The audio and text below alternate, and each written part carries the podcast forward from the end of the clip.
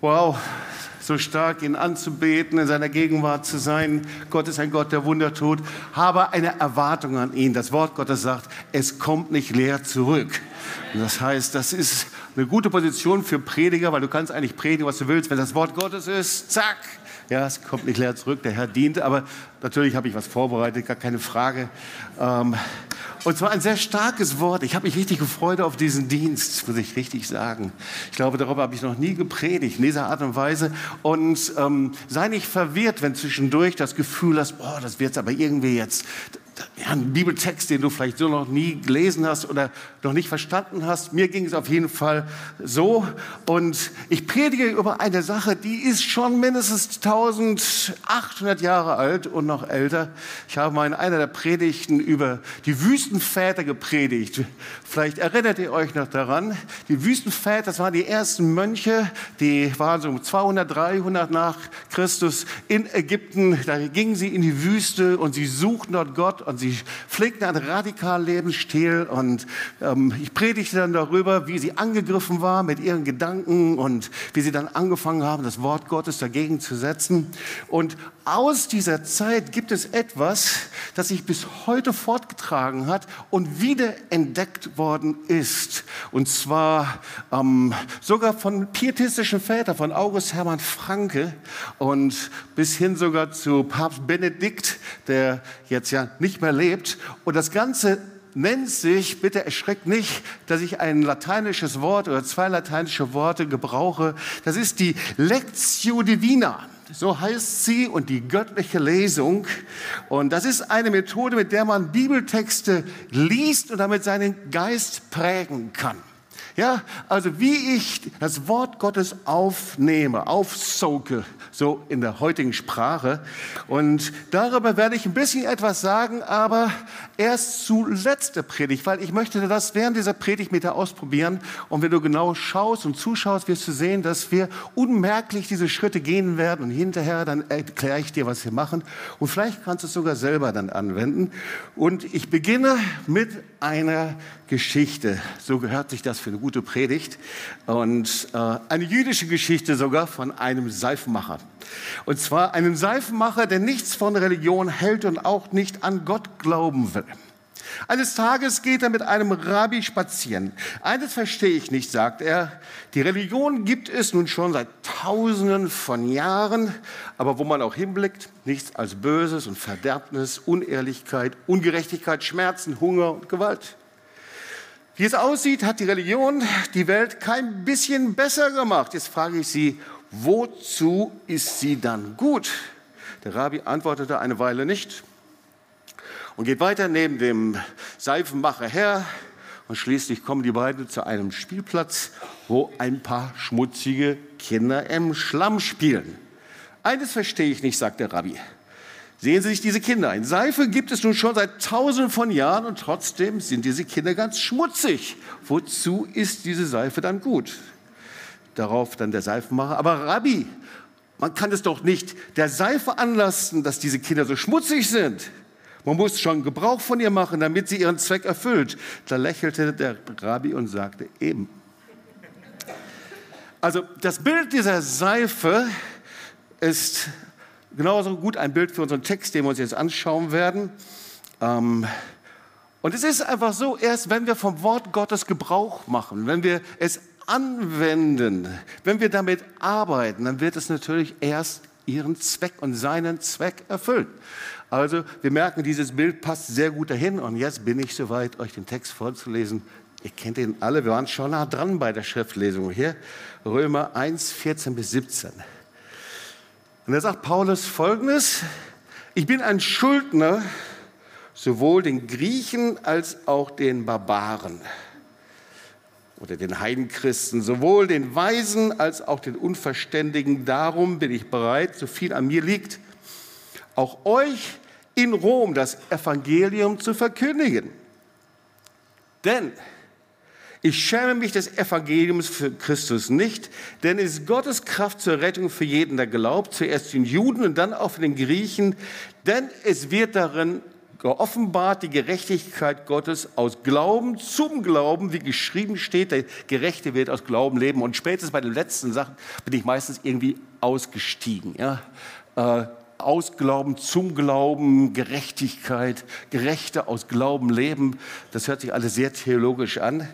Und wir wollen uns mal so ein paar Dinge anschauen, damit wir diesen Text ein bisschen besser verstehen und den Text einordnen konnten. Also Paulus war in Korinth in der Gemeinde und das war so vielleicht 55, 56 nach Christus. Das heißt etwas mehr als 20 Jahre nach der Kreuzigung Jesu entfernt. Also das war noch nicht so sehr lange.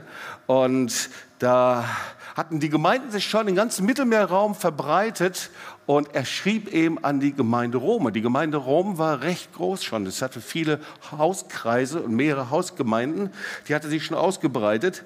Und er schrieb dann eben auch nicht an die Synagoge, sondern den Judenchristen, dann schrieb den Heidenchristen. Und der Römerbrief ist so die Grundlage des Evangeliums schlechthin.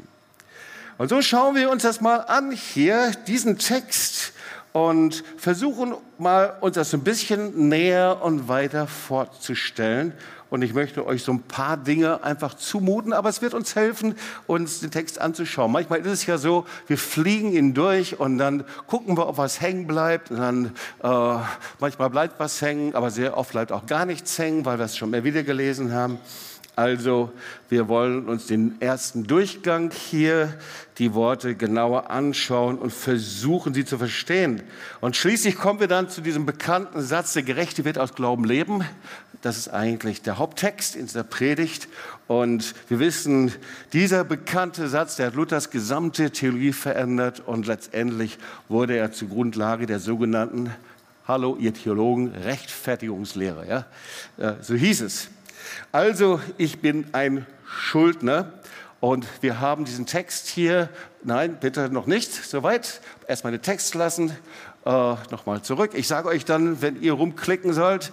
Ähm, auf jeden Fall hier äh, haben wir die verschiedenen Worte. Bitte den ganzen Text nochmal, 11, äh, 14 bis 17. Und zwar, wir haben äh, die verschiedenen Worte, habe ich euch einfach mal unterstrichen. Dieses denn. Ähm, vielleicht gehen wir nochmal weiter vor, weil hier ist es äh, die Verse, ich bin ein Schuldner, ab Vers, äh, genau und den nächsten Verse auch. Also die verschiedenen Verse haben wir euch äh, unterstrichen und wir wollen die einzelnen Verse mal durchgehen. So, also Paulus sagt, ich bin ein Schuldner. Er meint damit, ich bin verpflichtet. Wir wissen, jemand, der Schulden hat, der ist einer Zwangssituation eigentlich. Ja? Ein Schuldner, wenn man darüber nachdenkt, ich bin verpflichtet. Jemand, der Schuldner und Schulden hat, der ist verpflichtet, etwas zu tun, etwas zurückzuzahlen, an jemanden etwas weiterzugeben. Und das sagt Paulus, ich bin hier verpflichtet. Andere haben einen Anspruch drauf. Und zwar die Griechen, die Barbaren, die Weisen, die Unverständigen, die Menschen in Rom, überall, ihr habt einen Anspruch darauf. Und dann sagt er, darum bin ich bereit, so viel es an mir liegt, auch in Rom das Evangelium zu verkündigen. Okay, soweit, so gut, das verstehen wir. Er ist bereit, nach Rom zu kommen, das Evangelium weiter zu sagen. Und dann sehen wir, dass in diesem Text er dreimal denn sagt denn ich schäme mich nicht, denn äh, es ist die Kraft Gottes, denn es wird darin offenbart. Und immer wenn denn steht, wenn du dann einfach mal so ein bisschen äh, nachschlägst, was ist das?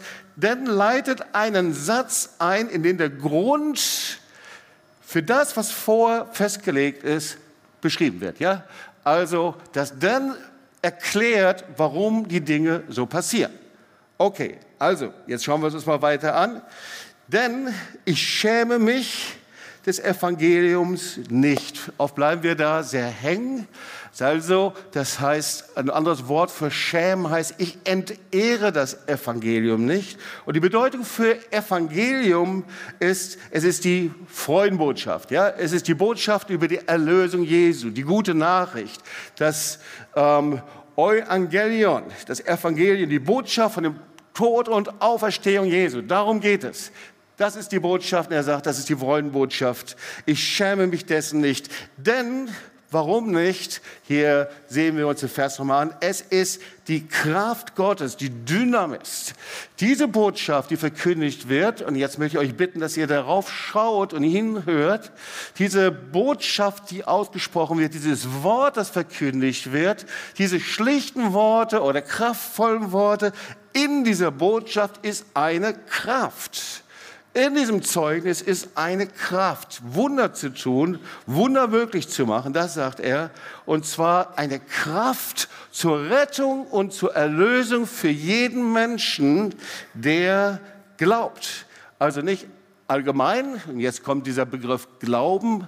In dieser Botschaft ist eine Kraft der Rettung, nicht für alle, die zuhören, nicht für alle, die es gut finden, und jetzt wird dieser Begriff eingeführt, sondern für alle, die eine gemeinsame Voraussetzung haben, nämlich diese Botschaft ist eine Kraft der Rettung für die Menschen, die glauben. Also dieser Begriff Glaube ist sehr wichtig. Denn es ist Kraft zur Rettung und zwar für jeden, der glaubt. Also nicht für Juden, für Griechen, für einzelne Leute, für Intellektuelle, sondern für alle, die diese Voraussetzung haben, dieses Organ, diese Voraussetzung, die Bereitschaft zu glauben, für die ist es ohne Ausnahme, egal welcher Kultur, welchen Hintergrund es, für dich, für mich, für uns alle, ist es die Botschaft zum Glauben. Okay. Und jetzt geht es weiter. Denn, jetzt sagt er, warum das so ist. Und jetzt kommen wir langsam zu diesem Satz, der uns so wichtig ist. Da steht, denn es wird darin geoffenbart. Ich weiß nicht, wie das bei dir ist. Dieses Wort sagt uns nicht viel. Ähm, aber wenn wir wissen, dieses Wort heißt also Apokalypto, Apokalypse, Offenbarung. Aha, in dieser Botschaft, wie ist denn das? Äh, die Offenbarung, ja, das hängt damit zusammen. In dieser Botschaft wird etwas enthüllt. Es wird etwas aufleuchten. Und wir sind immer noch nicht bei irgendwelchen theologischen komplizierten Erklärungen, sondern das Wort des Evangeliums, das weitergegeben wird, egal in welcher Weise, hat so eine Kraft, so eine Autorität, dass es etwas enthüllt, etwas wegnimmt. Es wird etwas aufleuchten, etwas aufgedeckt dadurch. Und zwar, was passiert dort? Und jetzt kommt etwas sehr Kompliziertes, das werden wir uns gleich nochmal anschauen. Nämlich, was leuchtet auf die Gerechtigkeit? Eine Gerechtigkeit, die vor Gott gültig ist. Gerechtigkeit. Oh, was ist das denn, diese Gerechtigkeit? Das ist ein theologischer Begriff. Wir wissen Gerechtigkeit. Eine Gerechtigkeit nicht allgemein, sondern die nur vor Gott gültig ist. Die wirksam wird von ihm, anerkannt. Okay, also das wird aufgedeckt. Auf einmal wird etwas enthüllt. Wir sehen etwas, das vorher nicht da war. Und ein anderes Wort dafür, dieses ein, ein Urteil Gottes, das von ihm anerkannt wird. Und jetzt kommen wir zu diesem Wort, wie geschrieben steht, der Gerechte wird aus Glauben leben. Ich möchte mal dieses Wort mal wörtlich jetzt weitergeben. Denn die Gerechtigkeit Gottes wird in dem verkündigten Wort des Evangeliums erscheinen. Und zwar aus Glauben an die Erlösung Jesu. Und das, praktisch als Startpunkt, ja, der Glaube an die Rettung Jesu, an die Erlösung Jesu. Und wir kommen von dort aus zu einem Lebensstil des Glaubens. Aus Glauben zu Glauben. So. Wow, das habt ihr überstanden. Und jetzt wollen wir uns diesen Kernsatz nochmal anschauen. Der Gerechte wird aus Glaube leben. Und ähm, ich erspare euch den griechischen Satz. Wir sehen uns noch kurz die drei Worte an. Der Gerechte, was ist das? Jemand, wer ist gerecht? Bist du gerecht? Jemand, kein Mensch ist gerecht, sagt das Wort Gottes. Leben, was für Leben ist das? Ewiges Leben, Fülle. Wie leben wir denn überhaupt? Und aus welchem Glauben? Also dieser Satz Darum geht es eigentlich. Und ihr seht, wir haben uns den ganzen Text angeschaut und picken uns jetzt diesen Satz raus, der so zentral ist. Der Gerechte wird aus Glauben leben. Bist du gerecht? Bin ich gerecht? Bin ich nicht gerecht? Wie kann ich aus dem Glauben leben? Und deswegen wollen wir uns mal diesen Hintergrund dieses Satzes anschauen, weil, ihr Lieben, das ist ein Zitat aus dem Alten Testament. Und zwar von Habakkuk, manche sagen, manche sagen auch Habakkuk. Ich weiß nicht, wie die Schwaben das sagen, oder Habakkuk. Auf jeden Fall Habakkuk. 2, Vers 4, da steht, ganz zentraler Satz, siehe, wer halsstarrig ist, der wird keine Ruhe in seinem Herzen haben. Der Gerechte aber wird durch seinen Glauben leben. Und ihr werdet merken, dieser Satz ist dreimal zitiert von Paulus und jedes Mal hat er eine etwas andere Bedeutung. Dann, Paulus zitiert in Galater 3, Vers 11. Da geht es um das Leben aus dem Gesetz. Das heißt, die Judenchristen und die Christen, die dort sind, die sind wieder unter diesem Gesetz, unter religiöses Gesetz geraten in irgendeiner Art und Weise. Und er sagt, das funktioniert nicht. Religiös zu leben macht dich nicht glücklich, du wirst nicht durchkommen. Galater 3, Vers 11. Auch hier, der Gerechte wird aus Glauben leben. Hier ist die Betonung aus Glauben. Ja? Und dann äh, lesen wir jetzt auch noch Hebräer 10, Vers 38. Das ist die Situation, da werden sie verfolgt. Und er sagt, schaut mal die ganzen Vorbilder des Glaubens und setzt euer Vertrauen trotz aller Verfolgung, setzt euer Vertrauen einfach, einfach auf den lebendigen Gott. Der Gerechte wird aus Glauben leben, sagt er hier, Hebräer 10, Vers 38. Lasst euch trotz eures Druckes nicht erschüttern. Und dann sind wir hier bei Römer 1, Vers 17. Der Gerechte wird aus Glauben leben. Unterschiedliche Worte, Zitat des Alten Testaments. Ganz wichtig, es gibt kein Wort, das so oft zitiert worden ist im Neuen Testament wie dieses. Deswegen ist das wichtig. Der Gerechte wird aus Glauben leben. Das heißt, du kannst nur auf der Grundlage des Glaubens, ja, nicht durch deine Werke, nicht durch das, was du tust, nicht, dass du gut bist, nicht, dass du religiös bist, nicht, dass du fromm bist, nicht, dass du als Christ getauft bist und all diese Dinge, sondern nur auf der Grundlage des Glaubens vor Gott gerecht sein. Vergebung, gerecht sein heißt Vergebung, Erlösung, ewiges Leben bekommen. Glauben. Der Gerechte, was ist das? Wird nur deshalb gerecht, weil er auf der Grundlage des Glaubens zu Gott gekommen ist. Also, okay, jetzt reicht's. Jetzt müssen wir irgendwas machen, dass wir es verstecken können. Also, wir wollen uns mal die Begriffe anschauen. Was bedeutet Gerechtigkeit? Und ich muss da an ein Erlebnis denken, vielleicht die etwas Älteren unter euch, die haben vielleicht ähnliche Erfahrungen gemacht. Als ich Kind war, da gab es manchmal etwas ganz Besonderes, denn meine Mutter hatte eine Tafel Schokolade nach Hause gebracht. Und damals waren die Tafeln Schokolade nicht quadratisch à la Rittersport, sondern waren immer, hatten sechs Riegel. Und wir waren vier Kinder und zwei Eltern, macht sechs. Jeder hatte einen Riegel. Aber manchmal war es so, dass einer meiner Geschwister so gierig war, dass er zwei Riegel genommen hat. Und du kannst dir vorstellen, was dann kam. Das ist ungerecht. Das war einfach nicht gerecht, weil ich bekam dadurch keinen Riegel mehr ab. Okay, also ein sehr simples Beispiel, um Gerechtigkeit zu verstehen. Aber schauen wir mal in die Bibel hinein. Da gibt es auch eine seltsame Geschichte. Also, ich weiß nicht, wo du arbeitest. Irgendwo arbeitest du hart, ja, morgens früh um 8 Uhr, 7 Uhr stehst du auf der Mappe, Matte. Du arbeitest und du bekommst an diesem Tag einen besonderen Stundensatz, richtig special, weil du arbeitest hart. Und dann kommt der Nächste, der kommt um 11. Kommt da rein, geschlappt und sagt, ich habe verschlafen und so weiter. Und der arbeitet auch hart, richtig, haut richtig rein. Und der letzte, der kommt um 17, nee, um 15 Uhr, sagen wir mal. Und du denkst schon, also den kannst du gleich wieder nach Hause schicken. Und der allerletzte, der kommt um 16.30 Uhr, der arbeitet noch anderthalb Stunden. Und alle bekommen den gleichen Lohn. Das ist ungerecht, oder? Ja oder nein? Ihr, ihr kennt die Geschichte schon wieder, gell? Ihr traut euch das nur nicht zu sagen, ja? Weil es ist das Gleiche von den Arbeitern im Weinberg in Matthäus 20. Und Jesus spricht darüber, weil er genau das sagt. Hey, ihr Menschen habt eine spezielle Gerechtigkeit, da geht es um euch. Ich habe eine andere Gerechtigkeit, bei mir gilt etwas anderes. Das sagt Jesus. Versteht, meine Gerechtigkeit sieht etwas anders aus. Matthäus 20, Willst du dich etwa darüber beklagen, dass ich gütig bin? Genauso ist es bei Gott. Viele, die jetzt die Ersten sind, werden die Letzten sein. Und die jetzt die Letzten sind, werden dann die Ersten sein. Also, was ist das für eine unterschiedliche Gerechtigkeit?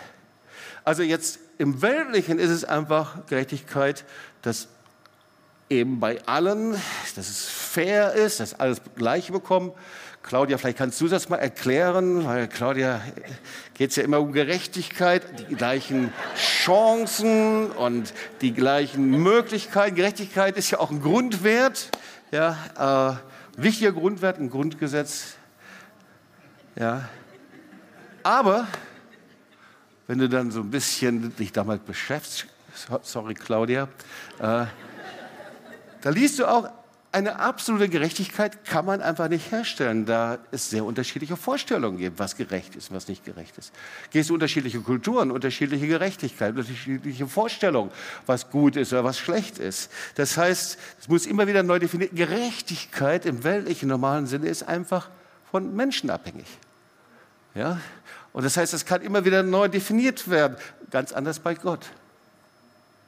Jetzt sind wir bei der Bibel, im Wort Gottes, die Gerechtigkeit bei Gott. Da sagt der Paulus, Römer 3, Vers 10, da ist keiner, der gerecht ist, auch nicht einer.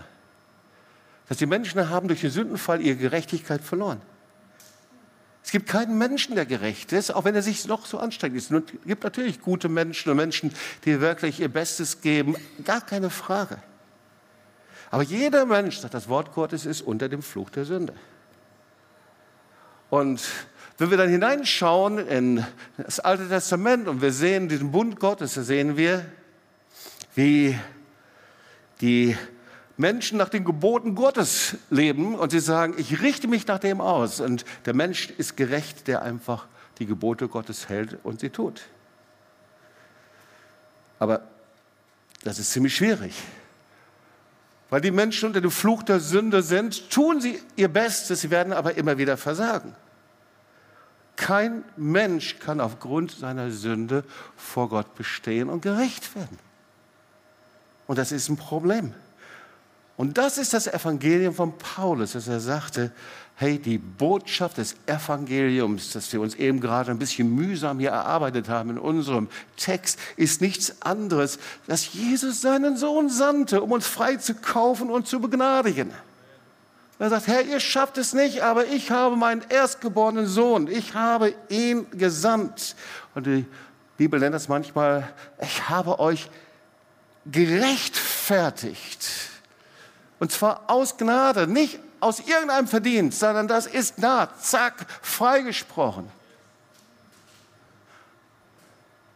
Manche kennen das vielleicht sogar von der Gerichtsverhandlung. Wir haben das so oft immer wieder begleitet. Menschen, die in irgendeiner Art und Weise angeklagt waren, vielleicht sogar wegen Drogen oder verschiedenen Dingen. Und dann gab es das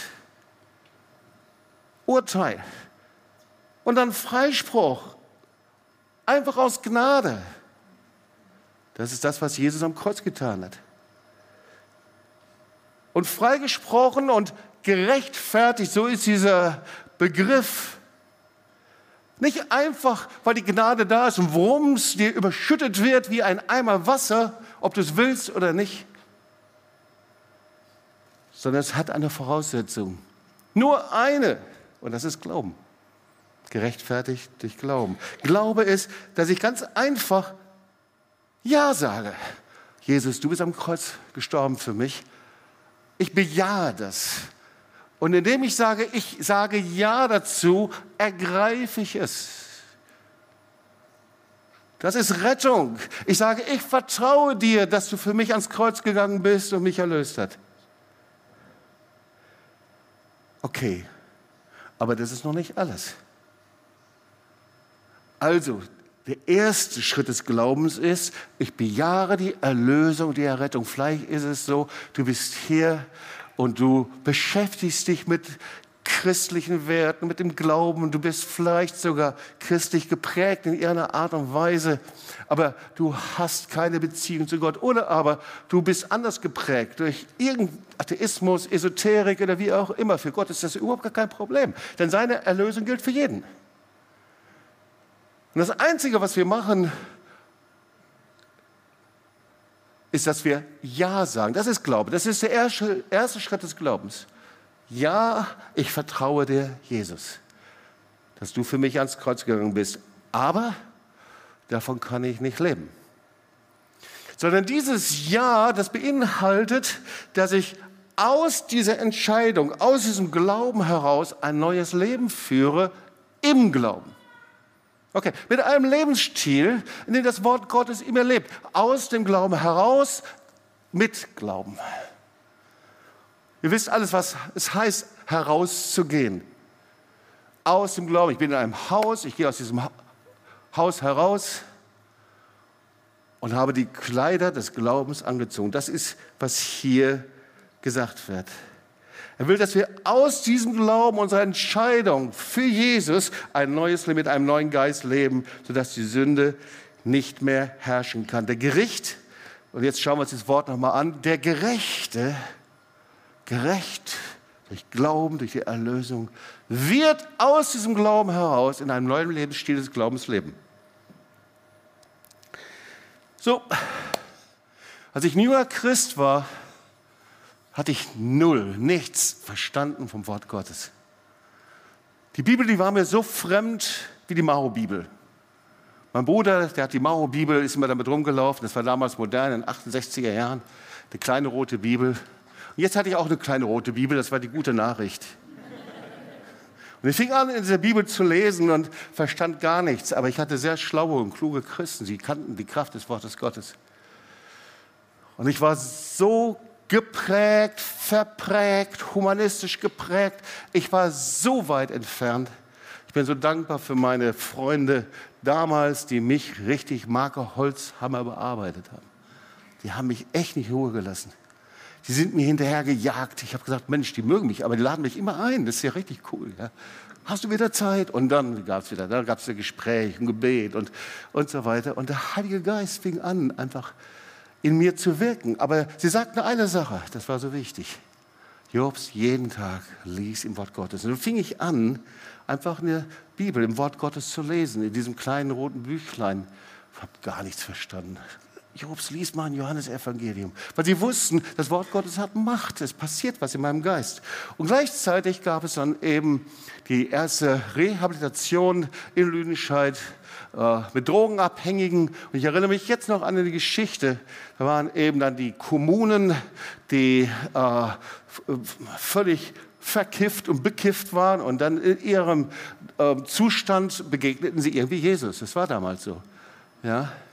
Und äh, waren viele, die einfach Offenbarung hatten von Jesus und dann, während sie dann kifften oder äh, Drogen, härtere Drogen nahmen, begegneten Jesus und dann warfen sie es einfach weg, das Zeug. Aber was passierte war, dass so ihr ganzer Denkapparat ziemlich verschoben war. Und ich erinnere mich noch an das Zeugnis. Sie sagten, und wir fingen an, die Psalmen zu lesen und zu proklamieren. Und, ähm, und auf einmal haben wir gemerkt, wie dieser Nebel in uns verschwand. Das heißt, sie lasen als Therapie die Psalmen und erlebten die Wiederherstellung ihres verkifften Geistes. Also, Ihr Lieben, Glaube ist kein blindes Vertrauen, einfach nur so, ich mach mal, guck mal, ob es geht. Ich spring einfach mal, mal gucken, ob der Vater mich fängt und dann platsch, erlebe ich vielleicht eine Bauchlandung. Ja. Sondern Glaube gründet sich auf das Wort Gottes, über das Jesus selbst sagt, der Himmel und die Erde werden vergehen, aber meine Worte werden nicht vergehen. Glaube ist eine geistliche Kraft. Und deswegen lesen wir im 1. Johannes 5, Vers 3, unser Glaube ist der Sieg, der die Welt überwunden hat. Yes. Und deswegen lohnt es sich, dass wir uns ein bisschen noch mit dem Glauben beschäftigen. Der erste Punkt, der Glaube hat Ohren. Kannst mal deine Ohren anfassen und sagen, der Glaube hat Ohren. Weil er wächst, sagt das Wort Gottes, durch das regelmäßige Lesen des Wortes Gottes und das Hören des Wortes Gottes. Deswegen sagt Paulus, so kommt der Glauben aus dem Hören. Das Predigen aber durch das Wort Gottes. Zweiter Punkt, der Glaube hat Augen. Hey, wer weiß, dass unsere eigenen Gedanken sich täuschen können. Wir haben schon oft genug darüber gehört. Unsere Augen können sich genauso auch täuschen. Was meinst du, was passiert ist, als unser Team in diese Großstadt von Brasilien, Recife, so heißt sie, gekommen sind? Da ist wirklich alles kaputt, verratzt. Und dann sind sie in die Straße der Herrlichkeit gekommen, in dieses Slum, in diesen. Und das ist so trostlos da, du kannst es nicht vorstellen. Und ich kann mir schon vorstellen, ich habe es auch von einigen gehört, die gesagt haben, nur weg hier, was, was soll ich hier? Keine Dusche, keine Toilette, äh, kaputte Häuser, Trostlosigkeit, Kriminalität. Da brauchst du Augen des Glaubens. Und manche sind da hingegangen und gesagt, oh, ich sehe ja die Häuser, wie sie schon restauriert sind und wie hier Straßenkinder reinkommen. Ja, Augen, der Glaube hat Augen. Wir müssen lernen, die Dinge so zu sehen, wie Gott sie sieht. Das ist wirklich ein Schlüssel. Deine Familie, deine Arbeit, deine Probleme, die Dinge, in denen du bist. Deswegen 1. Korinther 2, Vers 9. Sondern wie geschrieben steht, was kein Auge gesehen und kein Ohr gehört und keinem Menschen ins Herz gekommen ist, was Gott denen bereitet hat, die ihn lieben. Sag mal, Gott hat was Gutes für mich vorbereitet. Sag das mal. Der dritte Punkt, der Glaube hat einen Mund. Weil schau mal, der Glaube wird erst wirksam, wenn wir ihn bekennen und aussprechen. Wenn wir das immer nur in unserem Hinterstübchen haben und intellektuell die Dinge verarbeiten und alle Bibelstellen kennen und jemand liest irgendeine Bibelstelle vor, der sagt, ja, weiß ich schon, habe ich schon mal gehört. Es gibt ja so Leute, die immer sagen, ja, das habe ich auch schon gehört. Ja, die Predigt habe ich auch schon mal gehört. Ja, vielen Dank. Hey, warum hast du nichts mitgemacht? Der Glaube hat einen Mund.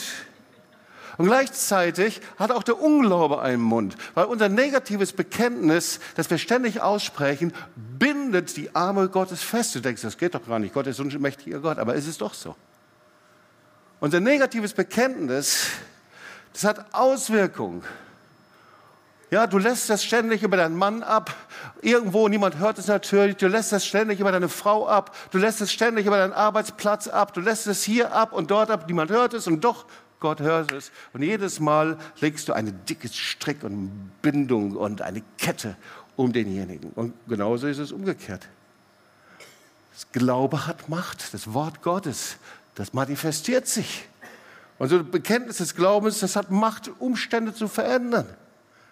Manche Leute sagen, ach, hör doch auf mit dieser schönen Rederei. Nein, nein, nein. Das Wort Gottes hat Macht. Ja? Das Wort Gottes kommt nicht leer zurück. Und das vierte ist, der Glaube empfängt. Das ist wirklich wahr. Ich glaube sogar, es steht heute in der Losung, vielleicht auch nicht. Markus 11, Vers 25. Darum sage ich euch, alles, was ihr betet und bittet, glaubt nur, dass ihr es empfängt. Steht das in der Losung oder nicht? Könnt ihr mal nachschauen. Ihr habt da alle ein Handy in der Hand. Da. Okay.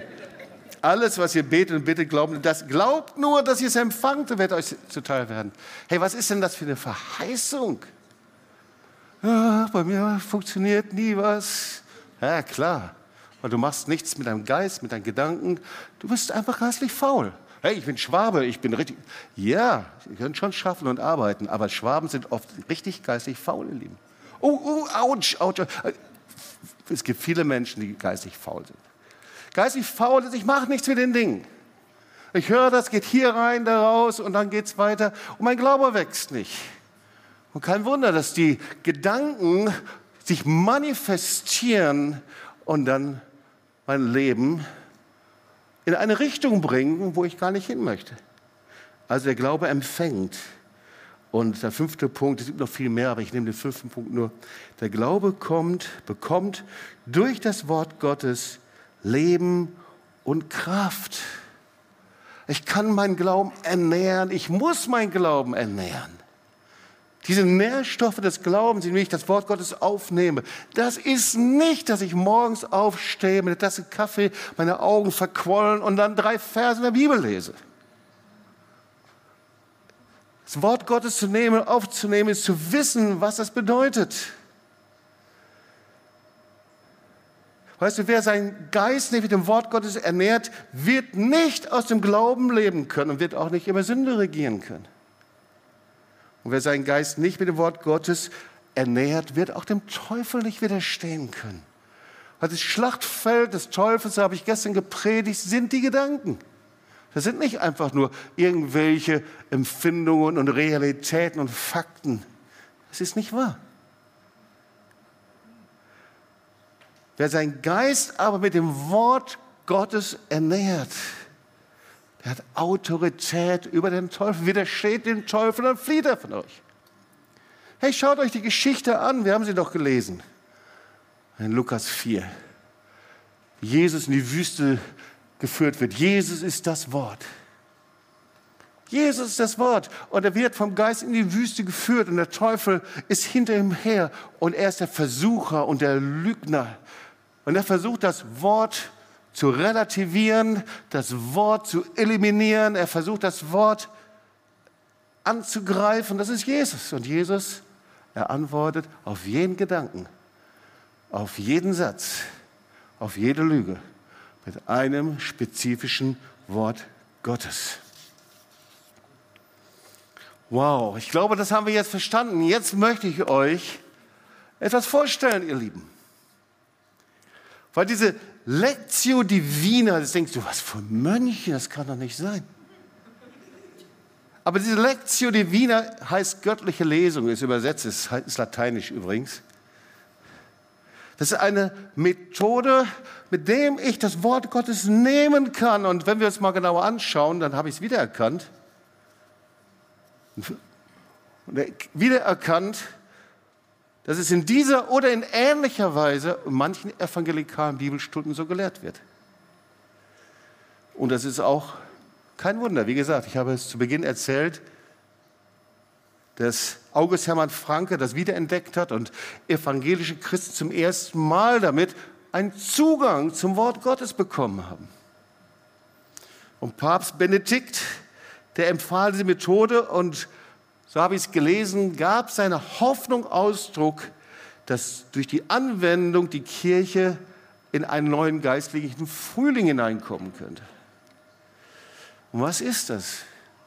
Wie lese ich dieses Wort? Wann kann ich damit arbeiten? Und jetzt erschrickt nicht, jetzt hörst du ein paar lateinische Begriffe, aber es sind vier Stufen anhand des Wortes. Bittet, so wird euch gegeben, sucht, so wird ihr finden, klopft an, so wird euch aufgetan. Erstes ist die Lectio. Übrigens, ähm, ja, hier schauen wir uns mal das, ja, erstmal die vier Stufen. Erstens, nee, nee, machen wir nächste weiter. Erstens, die Lectio. Was ist das? Sagst du, oh nee, Lateinisch. Das hey, ihr Lieben, Ich sehe euch Lateinfreunde alle hier. Ja. Lektion, das heißt einfach nur das Lesen, das aufmerksame Lesen des Bibeltexts. Ich nehme einen Text und ich lese ihn, so wie wir ihn gerade angeschaut haben. Und ich nehme die Aussagen und alle Bibelschüler, die hier sind, die haben das schon gelernt in der TSM und hoffentlich auf jeden Fall und haben das gelernt äh, bei der Einführung in Theologie. Ich nehme den Text und ich lese nicht mal schnell durch, sondern ich fange damit an zu arbeiten. Hauptaussagen anstreichen, herausschreiben. Ja, okay, das haben wir gemacht. Wir haben uns angeschaut, haben einzelne Begriffe genommen. Das zweite ist das Ruminatio. Ach, mir gefällt dieser Begriff. Das ist das Wiederkäuen. Könnt ihr alle mal eine prophetische Handlung machen? Okay, okay. Das heißt, Wiedercoin ist, dass du dir den Bibeltext anschaust und darüber nachdenkst eben nicht gelesen und beiseite gelesen, sondern du fängst an, darüber nachzudenken. Du denkst, was sagt dieser Text? Und dieser welcher Vers ist besonders da? Du suchst einen Vers, äh, über den der Herr besonders zu dir spricht. Deswegen, wir haben diesen einen Vers genommen, der Gerechte wird aus Glauben leben. Ja, welcher Vers ist das? Du wiederholst diesen Vers. Du keust ihn wieder, du wiederholst ihn. Du arbeitest damit. Dieser Vers wird zu einem Besitz von dir.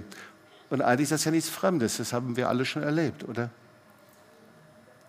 Der dritte Punkt ist Oratio, ist das Gebet. Das Beten. Viele springen jetzt schon weg und lesen und sagen, Beten kommt später, ihr Lieben. Nein, ich gebe eine Antwort auf diesen Text. Fang doch an, mit Jesus über alles zu sprechen, was du gerade gelesen, was du gelernt hast, was du aufgenommen hast, wo du Fragen hast bezüglich des Textes. Fang an, an zu beten, ihn zu danken, mit ihm zu kommunizieren über sein Wort. Er ist der Autor dieses Wortes.